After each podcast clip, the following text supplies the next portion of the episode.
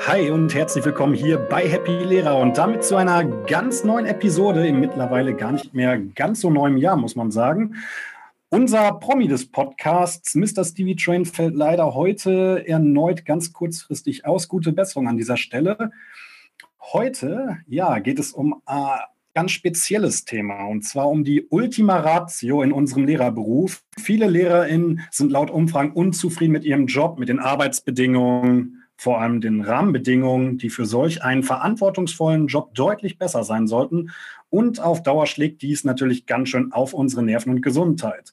Soll ich mich bis an mein Lebensende in diesem Beruf durchkämpfen? Nein, das sagt zumindest unser Gast. Sie ist Deutschlands Lehrer-Exit-Expertin. Sie weiß auch, dass viele unzufriedene Lehrer nicht den Mut aufbringen zu kündigen, um das sinkende Schiff Bildung zu verlassen. Sie macht ihren Klienten Mut dazu. Sie erklärt, welche bürokratischen Schritte notwendig sind, wie ein Leben ohne Beamtenstatus, neuer Altersvorsorge und neuer Freiheit in einem ganz neuen Berufsfeld aussehen kann als Lehrer kündigen. Ausstieg aus dem Lehrerberuf. So lautet heute unser Thema. Und dazu begrüßen wir ganz, ganz herzlich heute die Viktoria Gorbani. Schön, dass du da bist. Vielen herzlichen Dank für die Einladung. Ich freue mich sehr auf das Gespräch. Stell dich mal kurz vor, bitte. Also ich heiße Viktoria Gorbani und wie du schon gesagt hast, unterstütze ich Lehrer dabei, äh, eine erfüllende Berufsalternative zu finden zum Lehrerberuf und souverän zu kündigen. Mhm. Es sind vorwiegend Lehrer, manchmal sind es natürlich auch andere Beamten, also Beamte in anderen Berufen, aber es sind halt vorwiegend Lehrer, die ich unterstütze. Du warst selber Lehrerin. Würdest ja. du uns mal deine Laufbahn als Lehrerin knapp darstellen? Mhm, ja, also ich bin, ich habe als Berufsschullehrerin gearbeitet mit den mhm. Fächern äh, Biologie und Ernährungslehre. Aber ich meine, jeder Lehrer weiß ja, dass es natürlich auch fachfremde Fächer gegeben hat, die ich unterrichtet habe, wie zum Beispiel Mathematik. Also, und ähm, ich war zwölf Jahre als Lehrerin tätig und ich war an fünf Schulen zuletzt und in drei Bundesländern. Also ich war in Niedersachsen, Bremen und in Nordrhein-Westfalen. Es waren immer Berufsschulen mit unterschiedlichen Schwerpunkten, aber und dort auch in unterschiedlichen Bereichen. Also Vollzeitklassen waren es, waren die klassischen Berufsschuljahrgänge oder Berufsvorbereitungsjahr, also alles, was es halt so an einer Berufsschule gibt. Da kann man ja schon von ausgehen, dass du schon eine richtig große Bandbreite kennengelernt hast in ganz vielen verschiedenen Bereichen. Hm, wann traten denn die ersten Anzeichen von einem Gefühl auf, die so auf Unwohlsein im Job zurückzuführen sind? Ist, war das schon direkt nach dem Ref oder? Also direkt nach dem Referendariat war es nicht. Also direkt nach dem Referendariat habe ich sogar als angestellte Lehrerin kurzweilig gearbeitet. Mhm. Ähm, es war so ein, weiß nicht, so ein halbes Jahr, vielleicht ein bisschen mehr. Und da fand ich irgendwie alles auch ganz gut. Und ähm, dann habe ich eben als äh, Beamtin auf Probe gearbeitet. Und ähm, ja, es fing eigentlich so ein bisschen an, als ich wirklich so im System drin war. So vielleicht so als Beamtin auf Probe habe ich zwar nicht gemerkt, oh, ich will kündigen oder sowas, das natürlich nicht, aber es ist schon so eher, dass ich festgestellt habe, dass ich also es natürlich sehr viel gearbeitet habe, aber auch so dieses Unglücklichsein. Ich war nicht erfüllt. Ich war irgendwie immer so leer oder ich kam nach Hause, war immer müde, erschöpft und habe mich gefragt, ja, das ist irgendwie, soll das jetzt so mein Leben sein, dass ich jeden Tag nach Hause komme, erschöpft bin und erstmal schlafen muss. Es war alles sehr ungewohnt und ich dachte, naja, es wird schon besser werden, wenn ich dann ein bisschen länger im mhm. Beruf bin.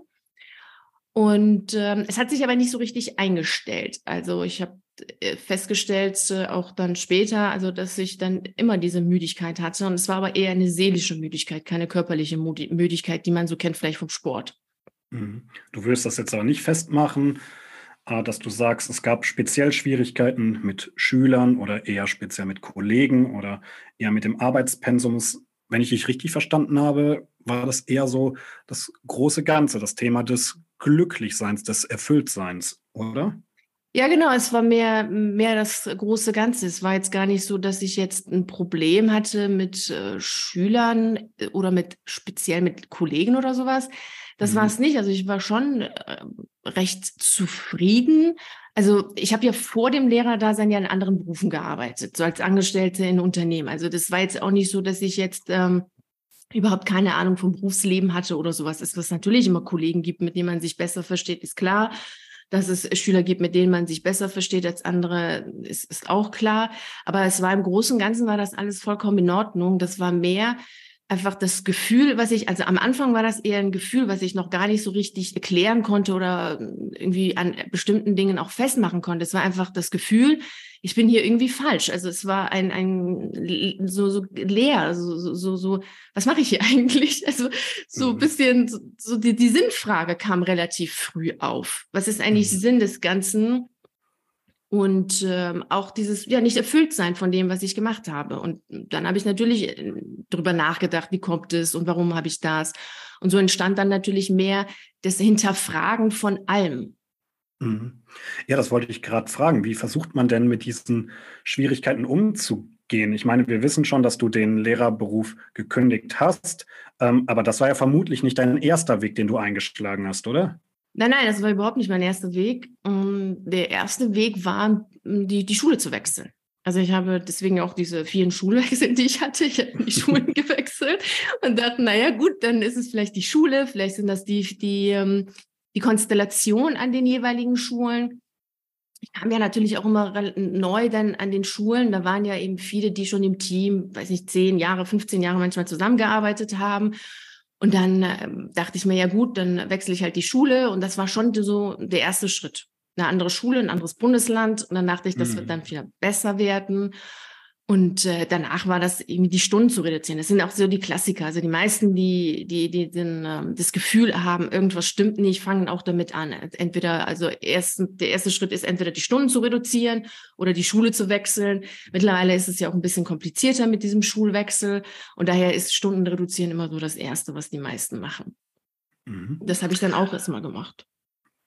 Nach wie vielen Jahren hast du dich denn dann wirklich entschieden zu sagen, alles klar, ich bin raus, ich kündige? Mm, also ich habe ähm, den Job, also ich habe zweimal gekündigt.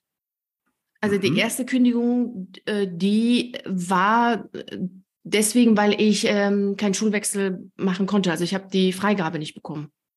Mhm. Ich habe die Freigabe nicht bekommen und ähm, das war dann auch so ein Punkt, wo ich gedacht habe, das geht gar nicht. Also da habe ich auch wirklich so richtig gespürt in mir, also das System und ich, wir passen einfach nicht. Also so, so wie, so vielleicht so wie so eine Ehe. So, jetzt müssen wir uns scheiden lassen, das funktioniert hier nicht. Also ich brauche eine Freistellung und das hat mich schon aufgeregt, schon das, der Begriff an sich, ich bin frei und habe ich auch mit der Schulleitung damals sehr ähm, intensiv diskutiert. Aber ich habe halt keine Freigabe bekommen, deshalb habe ich gekündigt. Und das war auch für mich so die erste, also die erste Kündigung war für mich auch die Kündigung, die mich am meisten herausgefordert hat, weil die zweite war ja eigentlich eine Wiederholung vom ersten. Mhm. Äh, welche Gründe waren denn dafür ausschlaggebend von der Schulleitung zu sagen, nein, du bekommst die Freigabe nicht? Ähm, sie konnten mich nicht ersetzen, hieß es. Also das, und ähm, ja, da war's, da gab es auch eigentlich einen Deal, aber sie hat sich dann, dann, dann danach nicht daran gehalten. Also es war so, dass sie sich einen Ersatz finden sollte. Mhm. Und dann, ich habe auch einen Ersatz gefunden, aber dann hat die Person ihr nicht gefallen aus, aus mir jetzt auch nicht mehr, also ich weiß nicht mehr genau, welche Gründe es waren, aber es waren jetzt keine, die so ausschlaggebend waren, dass ich sie jetzt noch behalten habe. Und äh, deswegen konnte sie mich nicht gehen lassen. Also das war so dann der Punkt. Und ähm, natürlich konnte ich das irgendwie nachvollziehen, aber ich konnte es dann auch irgendwo nicht nachvollziehen, weil es ja immer jemanden gibt, der das machen kann. Also ich, ich klar, man kann mich als Mensch oder man kann den Menschen nicht ersetzen, aber man kann schon jemanden äh, in, in, in der Leistung oder für die Fächer konnte man das schon machen. Also ich meine, als ich wegging, hatte sie ja eine, relativ zeitnah sogar. Mhm. Und somit ähm, ja, habe ich die Freistellung halt nicht bekommen. Also ich hatte aber auch vorher so Abordnungen, die ich haben wollte, nicht bekommen. Also da war schon immer sehr viel dieses Nee geht nicht und das ähm, vielleicht auch, weil, weil die Veränderung einfach nicht, nicht gemocht hat oder so. Und es ist ja immer so eine Veränderung, wenn Leute gehen. Und bei einer Kündigung, ja gut, dann hieß es klar, Reisende soll man nicht halten. Und dann war es ja klar, dass es jetzt äh, auch wirklich keinen Sinn mehr hat, wenn jemand wirklich gehen will, den dann noch zu halten, zu sagen, nee, also die äh, Entlassung, die verschiebe ich jetzt auch nochmal oder so, macht ja keinen Sinn mehr. Also bin ich dann halt eben gegangen. Mhm. Aber wir sind friedlich auseinandergegangen. Mhm. Ja, trotzdem hört es sich so ein bisschen an wie, als ob es gar keinen richtigen Gewinner bei diesem Mini-Geschäft gegeben hätte. Jetzt äh, hattest du ja auch noch eine zweite Kündigung, wo es dann geklappt hat. Ich kann mir vorstellen, dass es ja wahrscheinlich eine extreme Überwindung darstellt, seinen Kollegen das mitzuteilen. Ja, meine Freunde, ich höre jetzt auf. Hattest du Angst davor? Kannst du dich an die Situation noch erinnern oder ist das jetzt nur in meinem Kopf so, dass ich mir das als sehr große Überwindung vorstelle? Nee, es kostet schon sehr viel Überwindung. Also die gesamte Phase ist ein sehr, sehr emotional aufreibender Phase und auch äh, emotional herausfordernd. Es ist schon eine mhm. intensive Auseinandersetzung mit sich selbst. Und ähm, ja, es war auf jeden Fall schwierig, es den Kollegen zu sagen. Es war auch immer so eine Frage, die ich mir gestellt habe, so ähm, welchen Kollegen sage ich das zuerst? welchen sage ich das dann danach? Und wie sage ich das meinen Kollegen? Mhm. Und ähm, ja, und ich habe das für mich so geregelt, dass ich natürlich denjenigen, die natürlich sehr intensiv mit mir zusammengearbeitet haben, so im Klassenteam zum Beispiel oder auch in der Abteilung, wo ich war, dass ich das denen natürlich zuallererst gesagt habe und denen das auch erklärt habe, warum, wieso ich das jetzt mache. Viele konnten das verstehen. Es gab auch einige, die das ähm, zwar irgendwie schon verstehen konnten, aber für sie war das auch zu viel. Es war so ein Schockerlebnis für einige. Es war sowas wie, wie, wie kann mhm. man das machen? Also es war auch sowas wie, geht das und, und ja. so, so wie, wie, wie jetzt? Also du, du, du gehst jetzt, also hey, du bist doch auf Lebenszeit verbeamtet. Also das war schon auch so eine Situation, wo sie überfordert waren, also so eine, so eine Mischung aus Überforderung und geschockt sein, weil, das weil sie es einfach nicht gekannt haben. Mhm. Und ähm, andere konnten das nachvollziehen und fanden es halt schade, es gab aber auch welche, die dann auch selber nachdenklich geworden sind, weil es gab natürlich auch andere, die ähm, auch in solchen Situationen waren. Es war jetzt ja nicht so, dass jetzt keiner nachvollziehen konnte, dass ich generell jetzt sehr vieles in Frage stelle und, und denke, ja, ich möchte einfach auch mal was Neues machen, was anderes machen. Das, ähm, mhm. Also das Gefühl konnte ja schon jeder nachvollziehen. Mhm. Ja, ich nehme ja auch mal an, du hast dir ja auch nicht vorgenommen, eines Tages aufzustehen und zu sagen, ja, den Lehrerberuf, den möchte ich irgendwann nicht mehr machen wollen. Deswegen kann ich mir auch vorstellen, dass sich das wahrscheinlich auch so extrem desillusionierend so anfühlt, ne? Auf einmal aufzustehen und zu sagen, nee, dieser Job ist nicht mehr der, den ich gerne machen möchte. Das ist ja der Job, den man lange Zeit seines Lebens wahrscheinlich auch äh, für den richtigen gehalten hat. Und den dann auf einmal an den Nagel zu hängen, stelle ich mir schon krass vor. Ja, weil man sich mental auch gar nicht darauf äh, einstellt. Es ist tatsächlich, ich vergleiche das immer gerne mit einer Ehe. Also ich meine, wenn man heiratet, dann ist es ja auch so, dass man zwar weiß, dass natürlich eine Scheidung geht, klar, aber keiner ja. heiratet, um scheiden zu lassen. Und das ist hier natürlich genauso, weil es natürlich so ein Beruf ist. Es das heißt ja auch Lebenszeitverbeamtung. Es ist ja auch, jetzt abgesehen auch von der Lebenszeitverbeamtung, es ist ja auch ein Beruf, bei dem jetzt eigentlich so der Wechsel ja auch jetzt nicht so gang und gäbe ist, wie es jetzt ähm, als Angestellter in Unternehmen ist. Also deshalb geht auch keiner in den Beruf rein mit dem Ziel, ja, ich höre irgendwie nach zwei Jahren oder fünf Jahren auf und mache danach was anderes. Das ist ja eher nicht so der Fall. Also mental stellt man sich ja eher darauf ein, so jetzt bin ich angekommen und jetzt baue ich eigentlich so mein Leben um die Schule herum auf. Und mhm. daher ist es schon ein Prozess. Es ist definitiv ein Prozess. Also bis dann der Tag kommt, für die Kollegen, also für, für einige, für alle auch nicht. Also für einige ist es dann schon erstmal so, als wenn man morgens aufsteht und hingeht und sagt, so, ich, ich kündige. Aber natürlich ist das ein Prozess und viele merken das ja auch, dass man selber unglücklich ist. Also auch viele haben gesagt, ja, das, das, sieht man dir auch an, dass du schon länger unglücklich bist, dass du sehr nachdenklich bist, dass du auch vieles in Frage stellst. Also das ist jetzt auch nicht so. Also ich mhm. habe selbst nicht Schau, Schauspiel betrieben da, also ich habe keine Rolle gespielt so und auch viele andere machen es auch nicht. Also das ist ja schon ein sehr intensiver Prozess und intensive Phase im Leben. Mhm. Ja, ich bin mir sicher, du hast diesen Schritt sicher nicht bereut. Wir sprechen ja heute auch nicht nur über deine Vergangenheit, sondern wir sprechen ja vor allem heute über deine Gegenwart. Du bist Lehrer-Exit-Expertin. Ich kenne als Rallye-Lehrer zum Beispiel Experten, um aus Sekten auszutreten. Und daher meine Frage, wozu ist es wichtig zu wissen, wie man aus dem Lehrerberuf austritt? Ist das auch äh, was Gefährliches oder was Schwieriges oder wozu gibt es dich? Also gefährlich ist es nicht, aber viele glauben, dass es gefährlich ist. Das ist tatsächlich so und viele halten mhm. das auch für sehr riskant und viele wissen auch nicht, wie es geht. Also mhm. das sind schon alle Punkte, die du genannt hast, die kann ich bejahen, auch wenn jetzt der Job keine Sekte ist. aber das ist tatsächlich so dass es viele gibt, die einfach nicht wissen, wie, wie so ein Ausstieg funktioniert, also auch formal nicht funktioniert, aber auch viele einfach überfordert sind mit ihren eigenen Gefühlen und meistens auch sehr oft alleine dastehen, weil viele ja um einen herum eher sagen, nee, komm, überleg nochmal und, und das ist doch jetzt nicht der richtige Schritt und bist du dir sicher? Es ist doch alles so mhm. sicher und so weiter. Und daher ist es schon wichtig, erst einmal jemanden zu haben, der auch mit Infos kommen kann, jetzt einfach, um, um, zu wissen, wie funktioniert das. Also völlig unabhängig davon, ob man das jetzt tatsächlich jetzt macht oder nicht, ist ja gut zu wissen, wie ist überhaupt ein Ausstieg möglich? Also wie kann man überhaupt als Beamter kündigen? Ich meine, das heißt ja noch nicht mal Kündigung, das heißt ja Entlassung aus dem Beamtenverhältnis. Also wie funktioniert das? Und, und generell ist es natürlich schon so, dass es ein, eine lebensverändernde Entscheidung ist. Und die verändert wirklich das Leben und alle Lebensbereiche. Mhm. Es ist jetzt nicht so ein minimaler Schritt. Und daher ist es natürlich so, dass wir alle natürlich in uns selbst drinstecken. Also ich sage dazu immer so eine Schokolade, die sieht ja nicht, wie sie von außen aussieht. Die ist ja in der Verpack Verpackung und sieht sich nicht von außen. Und wenn wir natürlich in unseren eigenen Verhaltensweisen, in unserem eigenen Gedankengut drin sind, Menschen um uns haben, die ja auch mehr oder weniger ähnlich denken, dann können wir natürlich nicht von außen auf die Situation schauen und wissen gar nicht, ist es denn jetzt tatsächlich der Schritt? Also ist es wirklich die Kündigung oder gibt es andere Optionen? Und was heißt es dann? Also welche Konsequenzen hat das dann auch überhaupt?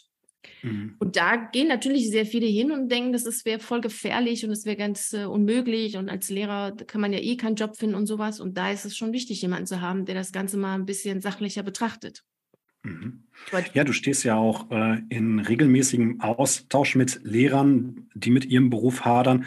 Was sind denn deiner Meinung nach, nach all deiner Erfahrung, die du gesammelt hast, wirklich ernsthafte Anzeichen dafür, darüber nachzudenken, aus dem Beruf auszutreten? Ernsthaft ist es dann, wenn körperliche Zeichen kommen und auch seelische Zeichen. Und seelische Zeichen sind meistens immer die Sinnfrage und die Lehre. Also, dass man sich so leer fühlt und das Gefühl mhm. hat, also ich, ich kann nicht, ich will nicht und immer mehr auch so eine Sehnsucht in sich spürt. Das ist so auf der seelischen Ebene relativ schnell eigentlich zu merken, weil dann auch so Fragen kommen wie, war es das jetzt? Soll das jetzt mein Leben sein? Und gibt es da doch nicht irgendwas anderes? Mhm. Und körperlich ist es dann eher so, dass man dann merkt, okay, man hat einfach äh, mehr Schmerzen und ist ähm, entweder Bauchschmerzen, Kopfschmerzen. Also da zeigt sich schon auch ein Unwohlsein, was jetzt nicht so dieses typische ist. Ich meine, jeder hat mal einen schlechten Tag, aber es ist dann eben wie durchgehend und, ähm, und auch das Wesen verändert sich. Also man merkt auch selber, dass man eher nachdenklicher, melancholischer wird und auch ein bisschen so leicht in so eine Depression Mhm. ja, also so, so die ersten Schritte zu einer Depression und dann weiß man im Grunde, irgendwas stimmt nicht. Mhm. Ähm, okay, nehmen wir jetzt mal an, meine Entscheidung, den Job zu verlassen, steht für mich fest. Uns ist klar, dass da ein relativ langer Prozess vorher passiert ist, in einem selbst, wie du gerade schon gesagt hast. Jetzt lass mich mal raten, jetzt habe ich wahrscheinlich einen riesigen Hickhack an bürokratischem Blödsinn zu meistern. Ist das richtig oder sehe ich das falsch? Ja, also die bürokratischen Sachen sind gar nicht so ausschlaggebend. Okay, davor hätte ich jetzt am meisten Angst gehabt.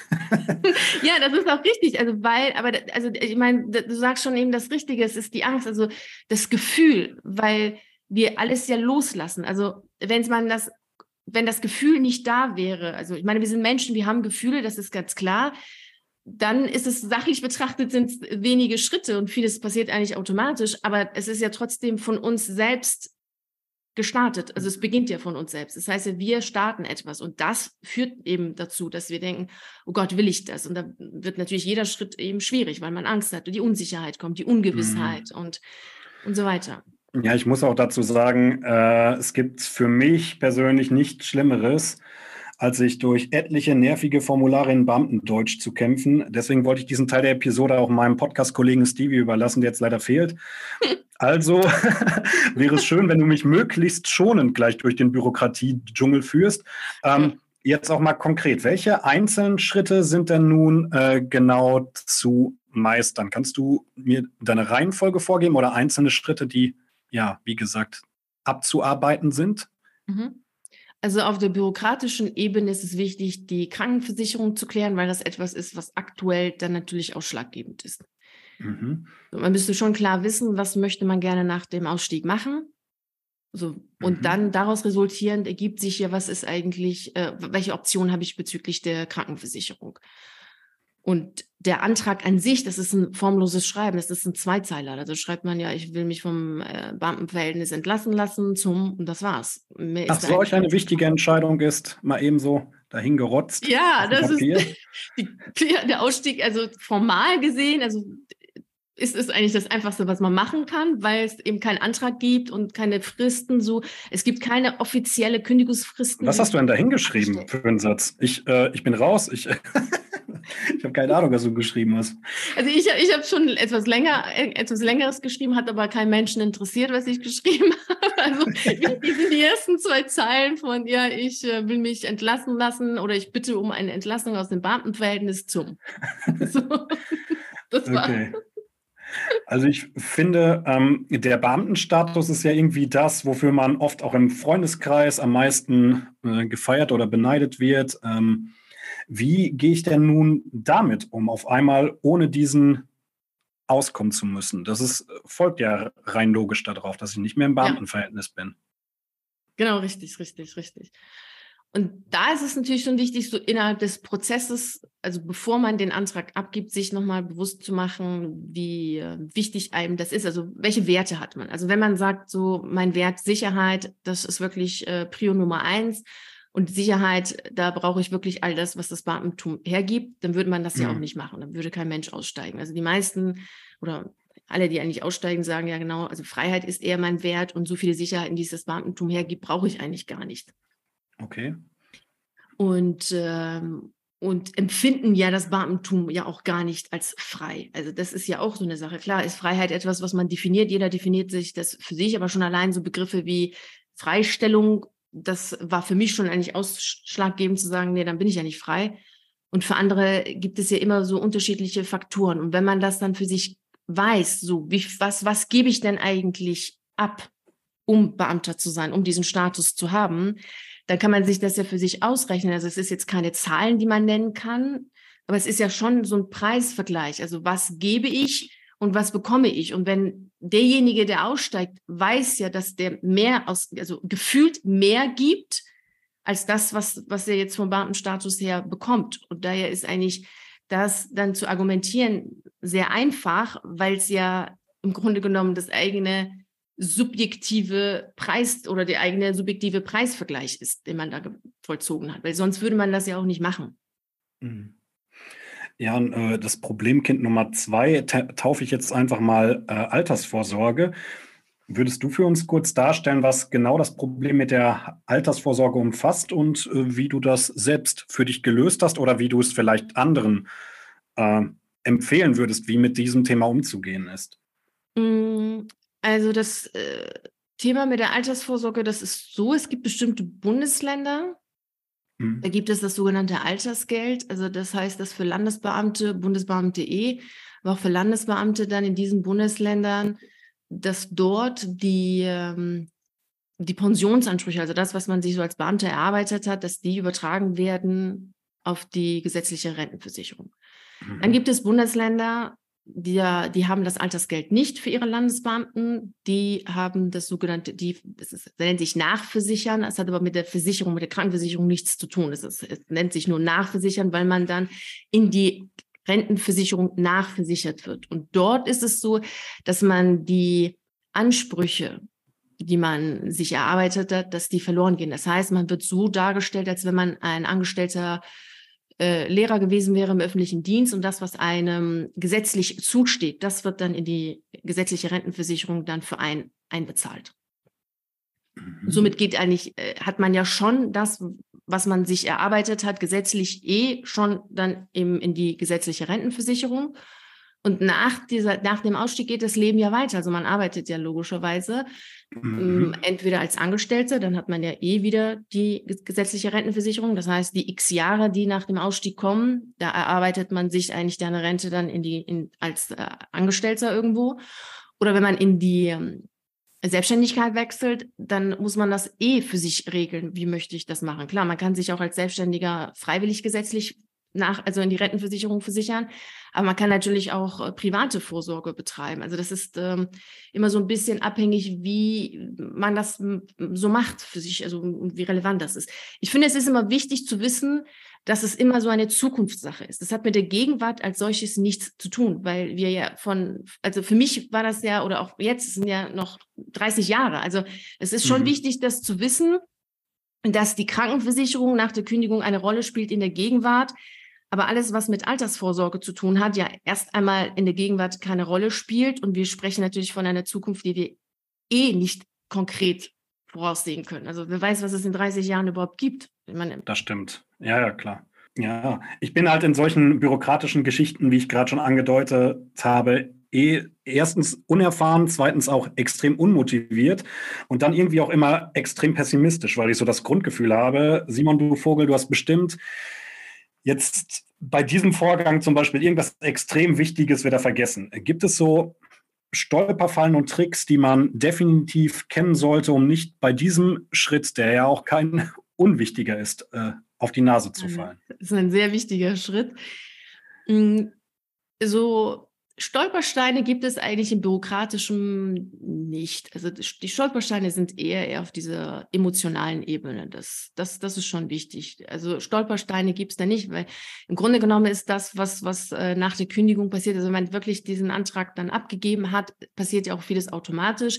Das Einzige mhm. ist eben die Krankenversicherung, die man noch selber regeln muss, weil das mit der Rente, äh, das ist ja automatisch, wird es dann eben von der Besoldungsstelle eben ausgerechnet. Und ähm, eben die Versicherung, die muss man klären. Also es ist wichtig nur, dass man es macht. Also viele sind eben so und dass sie das immer verschieben.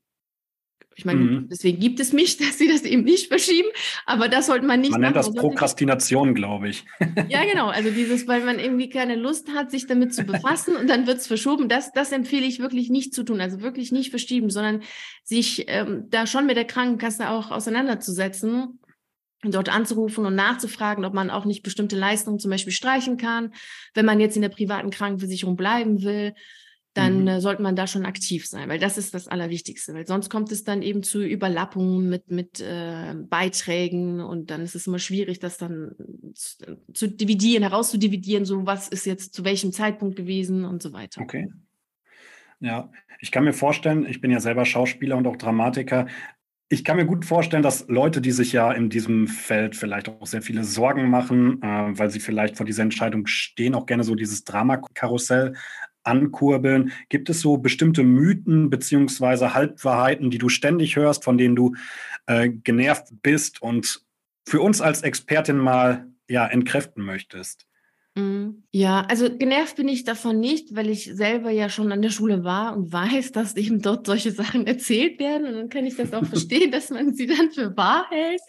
Deshalb äh, kann ich das immer sehr gut nachvollziehen. Also es gibt so Sachen wie, mh, hm, als ich damals ja auch selber in meinem Lehrerzimmer gehört habe, ist, ähm, dass viele glauben, dass der Staat sie bestraft dafür, dass sie jetzt gekündigt haben und dass sie nie wieder äh, verbeamtet werden können und auch manche sogar glauben, dass sie nie wieder als Lehrer arbeiten können. So, das stimmt überhaupt nicht.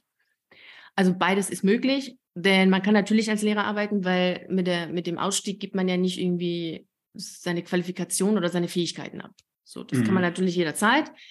Und man kann auch wieder verbeamtet werden, es kommt immer darauf an, also die zwei ausschlaggebenden Punkte, die wir natürlich alle schon aus dem Referendariat kennen, ist ja immer schon, dass man eben gesund sein sollte und eben das jeweilige Alter auch nicht überschritten haben sollte. Da kann man auch wieder verbeamtet werden. Also man wird dafür nicht bestraft, dass man da jetzt irgendwie gekündigt hat. Mhm. Also das kommt schon mal häufiger vor. Jetzt ja. ist es ja so, äh, man hat jetzt vielleicht eine sehr große Hürde für sich selbst gemeistert, aber eine viel größere Hürde steht aus meiner Sicht jetzt mir noch bevor. Denn was, was zum Teufel, liebe Viktoria, mache ich denn nun, wenn ich zwei Fächer auf Lehramt studiert habe, bin ausgebildeter Lehrer, der gekündigt hat und ich stehe jetzt mit nichts da? Also meine einst aufgebauten Sicherheiten sind eigentlich futsch. Kannst du zumindest verstehen, dass mir das Sorge bereitet? Oh, ich kann das sehr gut verstehen. ich kann das sehr gut verstehen und das, das, ist, das ist sehr spannend, weil ich das selber auch immer wieder faszinierend finde, dass ich ja selber das Gefühl hatte, wobei ich ja eben nicht klassisch auf Lehramt studiert habe. Ich habe ja, Ach so. äh, ja, ich habe ja selber Ernährungswissenschaften studiert und bin dann über den Seiteneinstieg. Ich habe damals das Referendariat gemacht, habe dann mein Diplomzeugnis, habe ich dann an, anerkannt bekommen als erstes Staatsexamen, musste dann das Referendariat machen mit mhm. Pädagogikstudium noch und so weiter. Und dann habe ich eben das ähm, zweite Staatsexamen ganz so wie alle anderen Lehrer auch gemacht.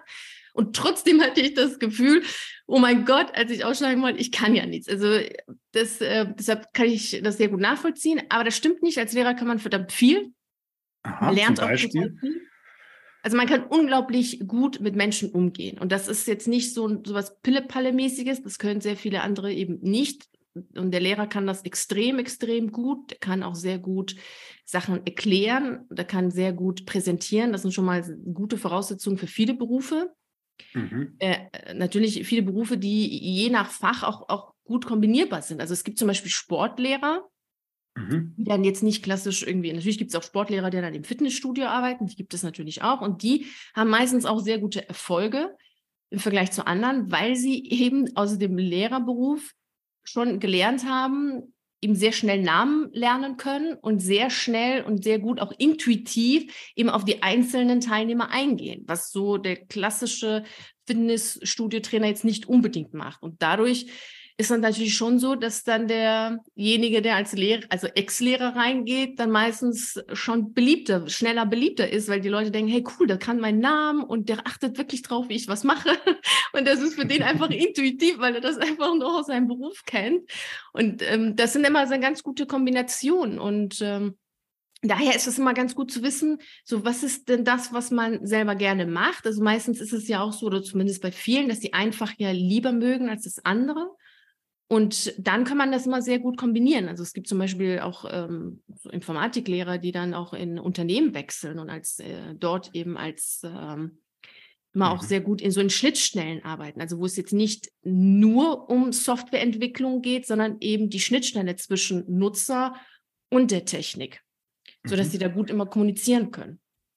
Ich hatte jetzt äh, so ein bisschen die Hoffnung, du zeigst mir jetzt so bestimmte Berufszweige auf, aber wenn ich es richtig verstanden habe, ist es wirklich äh, genau das gleiche Berufskarussell, äh, was ich habe, wenn ich von der 10 von der Schule gehe. Es steht mir eigentlich sehr viel offen, richtig? Ja, also auch so, man ist natürlich so, dass man sagt, so man möchte gerne lehrernahe Berufe machen.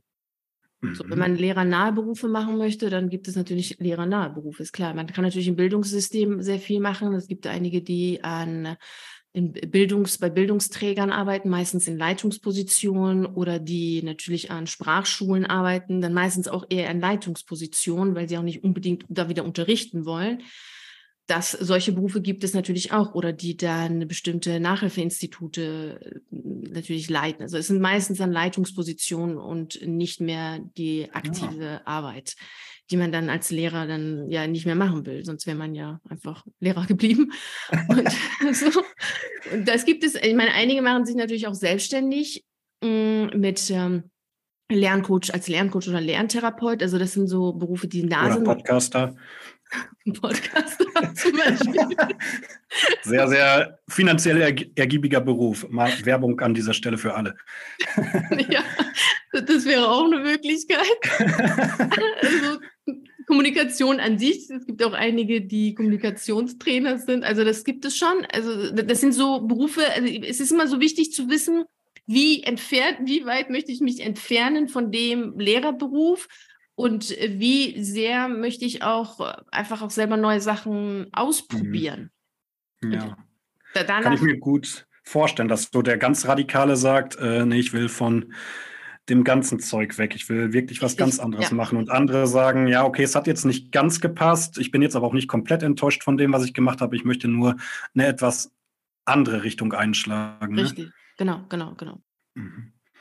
Äh, es gibt ja Menschen, und jetzt tut mir leid, dass ich einmal kurz einen anderen Kontext einwerfe, die haben ständig Liebesbeziehungen. Also Tag 1, Trennung von Partner 1, Tag 2 steht der neue Partner schon vor der Tür. Ähm, sieht das in deiner perfekten Vorstellung von einem beruflichen Neuanfang auch so aus? Also Tag 1 kündige ich den Lehrerjob und Tag 2 starte ich direkt mit dem neuen. Ich meine, wenn nicht, wäre ich ja direkt an Tag 2 arbeitslos, richtig?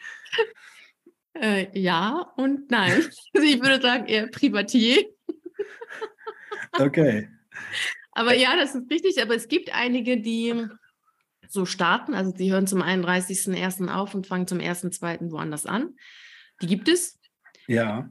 und ähm, haben dann natürlich so eine Teilzeitstelle woanders und, und dann werden sie so teilweise aufstocken. Das gibt es, aber es gibt auch einige, die, ähm, die dann sich, sich eine Auszeit nehmen, sagen so zwei Monate nehme ich mir eine Auszeit und dann fangen mhm. sie was Neues an.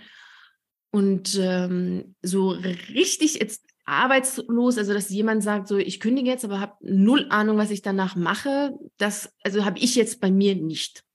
Mhm. So, also ja, es ist klingt doch eher eine Kurzschlussreaktion dann in dem Fall, ne, die dann auch nicht besonders günstig wäre, ne? Nee, die wäre jetzt wirklich nicht besonders günstig, weil danach kommt natürlich so, also dann kommt schon, fällt man in so ein Loch, weil, weil dann ist ja nichts. Also das, also sollte schon so bewusst geplant sein. Also man kann gerne eine Auszeit machen, man kann eine Weltreise machen, man kann auch sagen, ich möchte einfach zu Hause sitzen und nichts tun. Aber auch das sollte schon vorab geplant sein. Aber wie hast, äh, wie hast du das denn gemacht? Jetzt kommen wir mal zu der sinnvollen Planung. Also hast du dir wirklich auch einen Plan angelegt? Und eine weitere Frage, die ich genauso interessant finde, was würdest du sagen, wie viel Zeit darf beziehungsweise kann ich mir auch jetzt finanziell gesehen dafür nehmen? Weil das ist ja auch keine unwichtige Entscheidung. Nee, also es ist immer ganz gut vorher so ein, sich, sich ein Finanz, Plan oder einfach ja. einen Überblick zu, zu, schaffen. So was, was ist eigentlich, also was sind meine Fixkosten, was gebe ich eigentlich immer aus, was nehme ich ein, wie viel mhm. bräuchte ich, wenn ich jetzt x Monate, also das habe ich zum Beispiel so gemacht. Ich habe mir dann schon ausgerechnet, so, was sind meine Einnahmen, was sind meine Ausgaben, wie, ähm, was, was kann ich denn mit dem, was ich jetzt habe, was ich mir zurückgelegt habe, an Monate gönnen, für nichts tun. Ich habe tatsächlich erstmal, nachdem ich gekündigt habe, auch nichts gemacht. Also nichts gemacht, gut, ich habe sehr viel gepicknickt und mich erholt, aber ich habe jetzt nichts Berufliches gemacht, also kein Geld bedient jetzt erst einmal. Aber auch nur für ein paar Monate. Danach kommt auch, also es waren auch ne, so, so auch nach einer gewissen Zeit ist es dann auch so, ja gut, jetzt reizt auch, jetzt möchte ich auch was machen. Und, ähm, und da sollte man schon vorher eigentlich sich, sich finanziell darauf vorbereiten. Also genauso wie vielleicht für ein Haus oder für eine Fernreise, da, da, da spart man ja auch für. Und das sollte man dann auch hier machen. Also man sollte schon wissen, worauf lässt man sich jetzt finanziell ein. Wenn man sagt, so, ich möchte jetzt mir eine Auszeit gönnen für zwei, drei Monate, dann sollte dann schon wissen, so, was kostet mich das?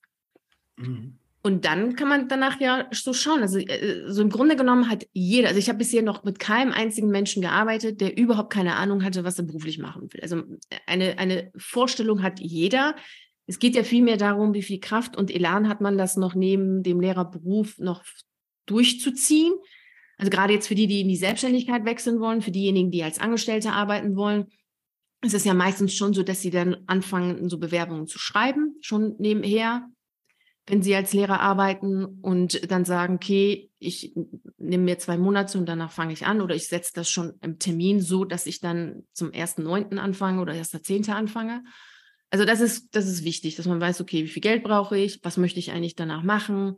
Das habe ich mhm. auch so gemacht. Ich habe mir schon überlegt, so was möchte ich machen und äh, habe mir dann eben Geld dafür zurück, zurückgelegt und habe dann eben gekündigt. Und dann wusste ich auch, dass da jetzt irgendwie keine, kein, dass ich nicht in so ein Loch falle, weil das ja einfach schon so von mir auch gewünscht war. Mhm. Also was sind denn so die größten Stolpersteine? Ist das die Unsicherheit alleine oder auch vielleicht die, will ich jetzt nicht beleidigend sagen, vielleicht die unrealistische Vorstellung oder naive Vorstellung, dass alles von jetzt auf gleich perfekt wird? Oder was würdest du sagen, ist so die größte Herausforderung, durch diese Zeit gut gestärkt zu gehen? Selbstzweifel. Also sehr oft sind das die Selbstzweifel, die die meisten haben. Mhm. Und, ähm, und auch so eine, irgendwie keine, keine Wertschätzung für das, was sie können. Okay. Mhm. Also, dass sie sagen, ja, ich kann ja nichts, ich bin ja nicht gut genug und äh, alle anderen sind ja besser, alle anderen können es ja besser und auch immer wieder so dieses, es wird ja eh nicht klappen oder ich finde eh keinen Job und, und viele, das, das ist für mich etwas, was ich sehr traurig finde. Es gibt auch Lehrer, die, die tatsächlich auch davon ausgehen, dass sie danach irgendwo im Niedriglohnsektor landen. Und das ist, wenn man solche Gedanken hat während des Prozesses, ist es natürlich schwierig, weil man natürlich dadurch sich selber ja immer wieder in, in runterzieht, also selber ja schon. So in so eine depressive Stimmung bringt. Also wer, wenn man schon im Beruf selbst unzufrieden ist und merkt, das ist einfach nicht der Beruf, den ich mehr aus, den ich einfach nicht mehr machen möchte. Also ich bin ja schon seelisch müde und man mhm. sehnt sich nach etwas anderem aber stellt sich das, was danach sein soll, auch nicht schön vor. dann mhm. ist es mhm. natürlich ein, ein, eine, un, un, ja, eine ungünstige Situation. Und da wäre es, wenn, wenn, also das sind eigentlich so die größten Hürden. Also man selbst, also meistens ist man, ist man sein eigener Feind während des Prozesses. Mhm. Und welche Rolle nimmst du dann jetzt an dieser Stelle ein, wenn du mit äh, deinen Klienten sprichst? Mm, ich, also ich mache einfach schon deutlich, was oder ich arbeite so, dass die das heraus, herausgearbeitet wird, was im Grunde das eigene Können ist und warum mhm. man das eben kann und warum das wertvoll ist und das jetzt nicht nur so in schöne Rederei, sondern das bringt ja nichts, weil das ist einfach schon ein, ein, ein Prozess, der einfach total wichtig ist. Es ist so wie, wie wenn ich sage, ja, so ins kalte Wasser zu gehen. Ich kann das kalte Wasser jetzt nicht irgendwie schön reden, es ist kalt. Und daher ist es schon ganz gut, dass, dass ich arbeite immer so, dass, die, dass die, derjenige dann das auch wirklich nachvollziehen kann und es auch für sich auch beweisen kann, dass es so ist. Indem man natürlich dahin geht und sich das aufschreibt, so was leiste ich und auch mal im, im Freundeskreis mal an diejenigen, die keine Lehrer sind, das einfach mal erzählt, was man wirklich macht. Und das jetzt nicht nur mhm. so ein bisschen so ein Witz oder, oder so, so klein machend, ja, äh, ich unterrichte, sondern wirklich mal harte Fakten so. Ich unterrichte so und so viele Schüler mit so und so vielen Problemen und, und, und, und dann hört man von anderen, ja, wow, cool, wow, ist ja unglaublich, was, das machst du und, und jede 45 Minuten stehst du da und jeder guckt dich an. Solche Sachen. Und dann weiß man ja, mhm. okay, hey, man kann ja voll viel. Und das hilft ja schon dann, sich auch in der Vorstellung, sich etwas Besseres vorzustellen, als irgendwo im Niedriglohnsektor zu landen, weil das einfach nicht stimmt. Das ist vollkommen falsch, weil mit allen, denen ich jetzt gearbeitet habe, ist es so, dass sie alle zufrieden sind und glücklich sind, auch gute Jobs haben. Es ist jetzt, es ist wirklich total falsch, dieser Gedanke. Mhm. Victoria, ich finde es schön, dass du heute da bist. Ich finde, dein Thema passt wirklich definitiv in Lehrer-Podcast, vor allem übrigens in unseren, wo wir uns ja auch die Frage stellen, ja, ob es möglich ist, dauerhaft in diesem Job glücklich und zufrieden zu sein. Und das ist ja keine kein Ausrufezeichen hinter, sondern ein Fragezeichen. Aber für alle Menschen, deren Antwort auf diese Frage ein klares Nein ist, finde ich, bietet dein Weg auf jeden Fall schon mal eine tolle Alternative. Vielleicht nicht als Lehrer, aber als Mensch wieder glücklich sein zu können. Und das steht am Ende ja auch über allem. Trotzdem habe ich noch ein paar Nachfragen an dich, die mich haben grübeln lassen. Also ich mhm. fand dein Thema von Anfang an spannend, weil es für mich auch so ein Thema ist, also meine persönliche Konnotation ist, äh, Assoziation ist äh, so, dass ich sage, alles klar, ich bin mutig und gehe so ein bisschen mit dem Kopf durch die Wand. Äh, das trifft halt für mich halt auch auf viele Lebensentscheidungen zu, ob es der Weg war, einfach mal ohne Notwendigkeit hier einen Podcast zu machen oder ich hatte ja schon gesagt, ich bin Darsteller und stehe auch gerne auf Bühnen. Mhm. Und grundsätzlich würde ich mich auch als Menschen einschätzen, der sich extrem von anderen abkapselt, um den eigenen Weg zu bestreiten. Und trotzdem habe ich damals als ich mich äh, vor vielen Jahren für den Lehrerberuf entschieden hatte, bewusst dafür entschieden. Nicht unbedingt, weil es mein Traumberuf gewesen war. Also ich würde sagen, ich kann zum einen den Beruf, führe den an vielen Tagen auch noch gerne aus, sondern auch, weil mir der Beruf die Sicherheit gegeben hat, viele Dinge, die ich auch aus Leidenschaft gerne tue, auf die Freizeit verlagern zu können. Also das mhm. war für mich so eine Art Kompromiss. Und jetzt die Frage, ähm, ist der Weg, sich für einen Ausstieg aus einem Beruf mit nicht optimalen Arbeitsbedingungen zu verabschieden, nicht auch auf der einen Seite etwas extrem? Gibt es nicht auch andere Möglichkeiten, die sinnvoll sind, um berufliche Schwierigkeiten zu bewältigen? Mm, also es kommt darauf an, was das genau für Schwierigkeiten sind. Also mhm. das, also was ich von mir sagen kann, aber auch von anderen, die ausgestiegen sind, ist, dass es gar nicht darum geht, dass, dass es Schwierigkeiten waren in dem Beruf, sondern vielmehr dieser, dieser Ruf oder diese Sehnsucht nach etwas anderem einfach größer war als das Bleiben. Also das Gehen, das war reizvoller, schöner, bunter, toller als das Bleiben. Und das ist eigentlich das, was einen aus dem Beruf herauszieht. Wenn es tatsächlich Schwierigkeiten sind, also wenn ich jetzt äh, Schwierigkeiten habe mit Schülern oder mit bestimmten Klassen oder sowas, mhm. ähm, dann ist es natürlich was anderes, ob das wirklich der Ausstieg das Richtige ist. Also es soll, es ist, also der Ausstieg ist keine Flucht. Mhm. Es ist auch keine Lösung für Probleme, die man in dem Beruf hat. Es ist vielmehr der Wunsch nach etwas anderem. Und mhm. deshalb würde ich sagen, es kommt immer darauf an, was es genau für Schwierigkeiten sind und warum man überhaupt über so etwas nachdenkt. Also ich mache da immer so, so, es gibt drei unterschiedliche Kündigungsformen, die habe ich jetzt so in den letzten Jahren so für mich herausgearbeitet. Es gibt einfach so Kündigungen, die souverän sind und das ist auch das, was ich unterstütze. Also Menschen, die davon überzeugt sind, die sagen, es ist für mich Schluss, ich habe äh, ich hab eine Sehnsucht nach etwas anderem, ich habe irgendwie einen inneren Ruf, ich, ich habe das Gefühl, da draußen wartet irgendwas auf mich, ich, ich, ähm, ich will da raus, ich will wissen, was das ist. Und die machen sich auch wirklich auf eine Abenteuerreise. Das ist so eine Entdeckungsreise nach der schönen bunten Insel, die auf einen wartet. Man kann es nicht benennen, aber man hat im Herzen ganz klar so ein Signal, da gibt es etwas. Mhm. Dann gibt es natürlich Leute, die sind so Inspirationskündigungen, die halten aber auch nicht lange. Die sind nach wenigen Monaten, wenn nicht nach wenigen Tagen, dann ziehen sie entweder den Antrag wieder zurück oder nach wenigen Monaten sind sie wieder an der Schule. Und Inspirationskündigung, das bezeichne ich eben Menschen, die inspiriert sind von dem, was sie hören. Wow, cool, frei sein und die fühlen sich alle befreit und das ist ja so toll und man ist erstmal so, alles, was an, an ähm, Ballast da ist, ist erstmal weg. So, dann ist man inspiriert, dann kündigt man, aber dann hält man natürlich das Ganze nicht aus, weil man eigentlich auch den Prozess gar nicht durchlaufen hat. Und man hat ja auch gar keinen inneren Ruf oder sowas. Das ist so, mhm. hält, hält sich cool an, mache ich mal. Mhm. Und dann gibt es die Fluchtkündigung. Die Fluchtkündigung hält auch nicht sehr lange. Das ist meistens äh, wirklich nach ein, zwei Tagen von schlaflosen Nächten zieht man auch wiederum den Antrag wieder zurück, weil man vor etwas wirklich geflüchtet ist. Entweder mhm. fand man die Kollegen blöd oder der Schulleiter nervte oder irgendwas anderes und dann sagt man sich, ja, oh, das ist ja Kündigung, oder mache ich mal. Und dann ähm, stellt man fest, nee, das ist es nicht. Und daher würde ich sagen, das kommt immer darauf an, was man eben als schwierig bezeichnet. Mhm. Ja, hinzu kommt noch ein weiteres Thema und das ist ja auch gerade in der Öffentlichkeit sehr brisant. Und zwar hat ja unser Bildungssystem gerade extreme Lücken, vor allem auch personaltechnisch. Also Bildungsexperten gehen davon aus, dass bis 2030 in Deutschland bis zu 80.000 Lehrkräfte fehlen werden. Und das liegt natürlich nicht an dir, äh, sondern das hat vor allem mit der, äh, ja, wahrscheinlich auch mangelnden Attraktivität des Lehrerberufs zu tun. Aber macht es dir nicht trotzdem zumindest so ein bisschen Bauchgrummeln bei einem so unterbesetzten System Werbung für den Ausstieg aus dem Lehrerberuf zu machen?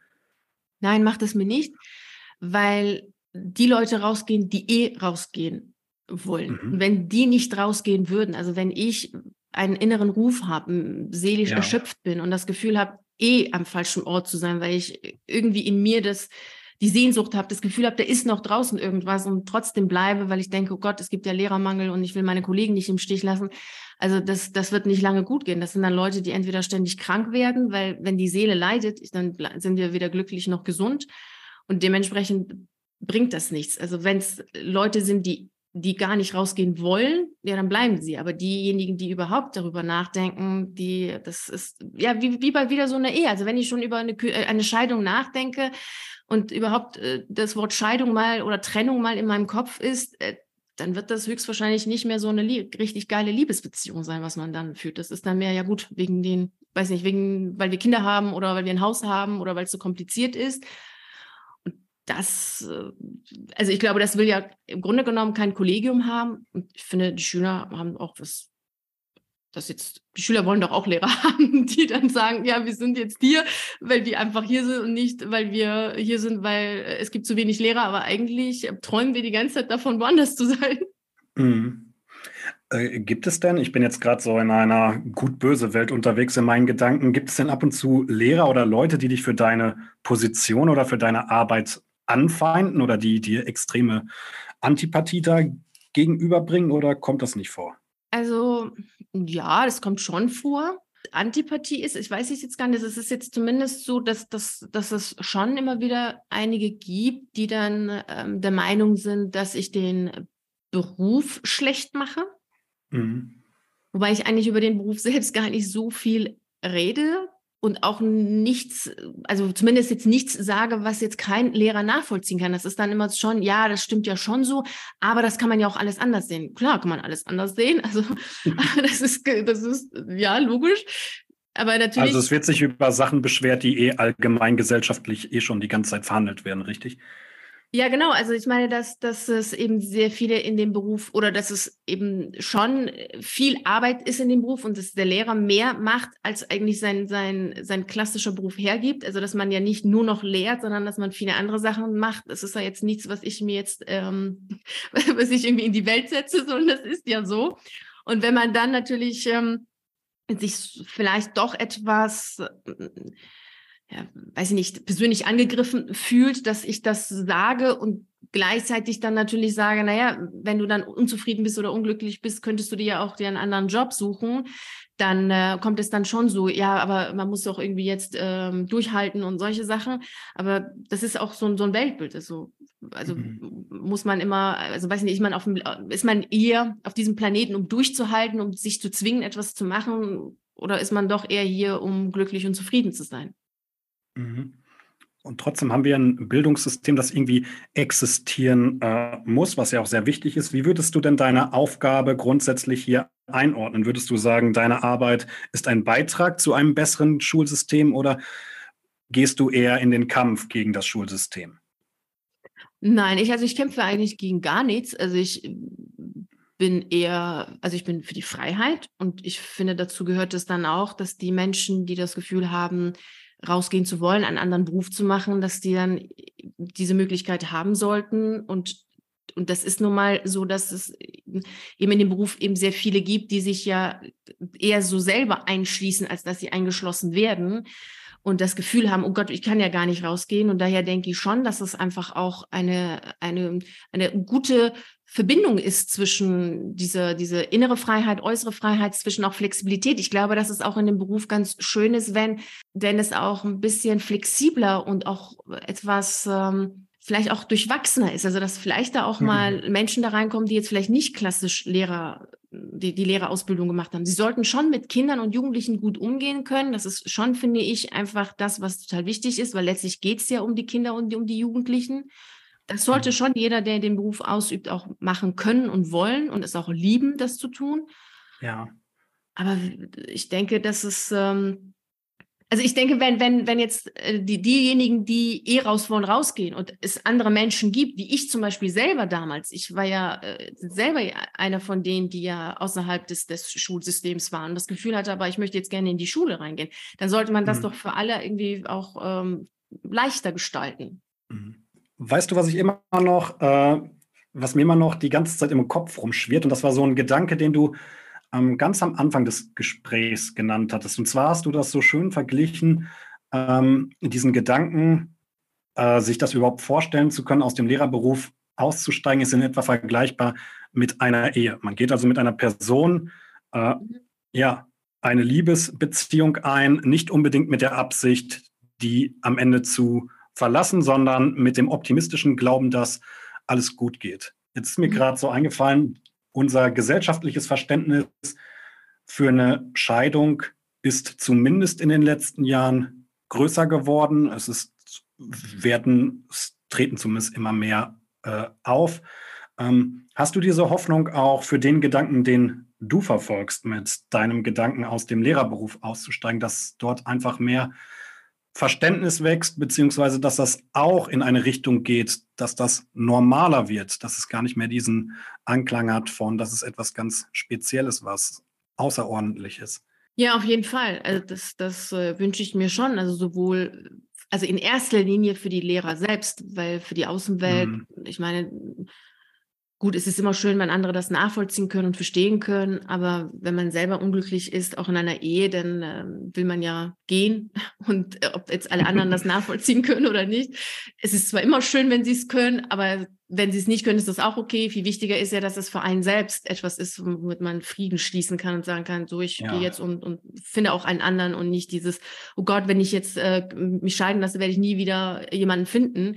Und ich wünsche mir das eigentlich schon für die Lehrer selbst, dass sie da mehr ähm, also äh, vor allem auch eine höhere Wertschätzung für ihre eigene Arbeit haben und sich auch viel souveräner draußen dann äh, bewegen und sagen, ja, ich bin Lehrer und oder mittlerweile Ex-Lehrer und ich finde es äh, voll geil und, und äh, ich mache jetzt einen anderen Job. Und wenn ich in drei Jahren wieder Lehrer sein will, kann man ja auch wieder zurück. Es ist ja auch nicht so, dass man das nie wieder machen kann. Also man kann ja wieder auch als Lehrer arbeiten. Es ist ja, im Grunde genommen ist es ja für alle Beteiligten ein Gewinn, weil für diejenigen, die wieder zurückgehen, die kommen ja auch wieder mit einem ganz neuen Weltbild, mit ganz vielen neuen Sachen, was die gemacht haben, wieder zurück an die Schule. Also somit mhm. ist es doch eine ganz schöne Sache. Mehr Flexibilität wünsche ich mir auf jeden Fall, ja. Ich glaube, dass dadurch auch das Schulsystem selbst flexibler wird. Also das Schulsystem habe ich immer sehr als, als sehr starr wahrgenommen.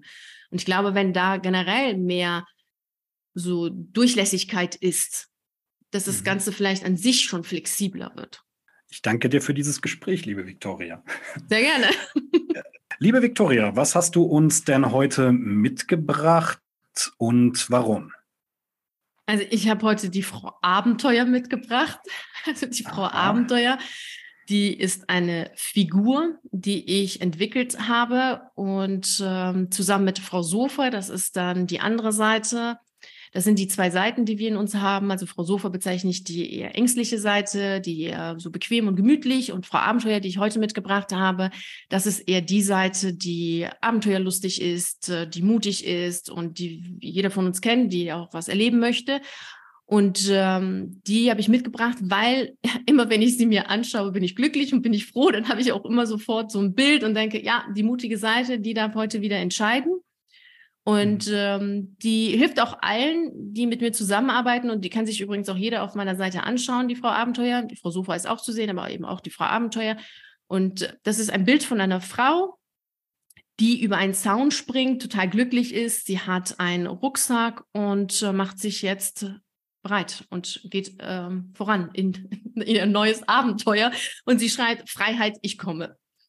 Victoria, welche Menschen dürfen sich denn an dich wenden und was bietest du eigentlich konkret an? All diejenigen, die das, was ich jetzt gesagt habe, für sich als stimmig wahrnehmen, wenn Sie mhm. sagen, ja, das waren jetzt äh, die Worte, die mein Herz berührt haben, die meine Seele berührt haben, also das kann, das verstehe ich, das, so fühle ich mich, die können auf jeden Fall sich melden und es gibt unterschiedliche Möglichkeiten. Es gibt einerseits äh, Kurse, die man machen kann, wie zum Beispiel auch ein Kurs, wo es sich nur um diese ganzen bürokratischen Elemente des Ausstiegs äh, befasst. Also das kann man dann machen oder eben auch in einer 1 zu 1 Zusammenarbeit mit mir. Da gibt es unterschiedliche Optionen. Das kommt immer darauf an, wo man gerade steht und was für ein Typ Mensch man ist. Mhm. Ja, und diese tollen auszuprobierenden Angebote hauen wir für euch in die Show Notes hinein. Da könnt ihr einfach mal reinschauen. Wenn ihr Interesse habt, grämt euch nicht, traut euch drauf damit. Ja, das war's für heute. Victoria, heute habe ich gelernt, dass es nie zu spät ist, mutig zu sein, um neue, vielleicht auch ungewöhnliche, vielleicht auch das Leben verändernde Schritte zu gehen. Das weiß man allerdings nur, wenn man es denn dann auch wirklich ausprobiert. Trotzdem denke ich, sollte man lebensweisende Entscheidungen auch weiterhin gut überdenken. Wir hatten ja auch über die Theorie gesprochen, dass einige das eher so aus dem Nichts, aus einem bestimmten Gefühl des Unwohlseins ausprobiert haben. Danke, dass du uns heute von deinem spannenden Weg erzählt hast, Viktoria. Sehr, sehr gerne. Vielen Dank, dass ich hier sein durfte. Bis zum nächsten Mal. Danke fürs Zuhören. Bis bald, euer Simon.